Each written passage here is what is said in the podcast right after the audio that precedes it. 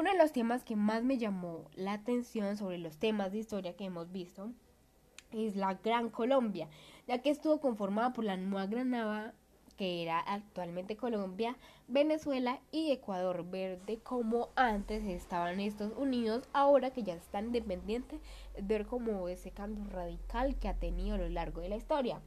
Que su organización fue centralista con Bogotá como capital, todo ese poder ese régimen se centralizaba, que se rigió por la constitución de Cúcuta proclamada en 1821, que era ver cómo se cambia de ver una de las constituciones que pues se veía actualmente a esta que era nueva, un nuevo cambio. Y me interesó mucho ver esta. Fue gobernada por Simón Bolívar como presidente, Francisco de Paula Santander como vicepresidente los que eran la cabeza de toda la Gran Colombia.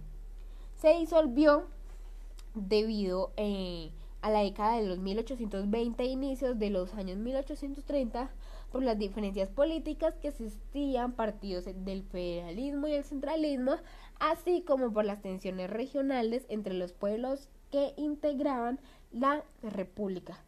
Durante gran parte de la existencia de la Gran Colombia hubo división de poderes entre las tres ramas que hoy en día están, como son la ejecutiva, legislativa y judicial.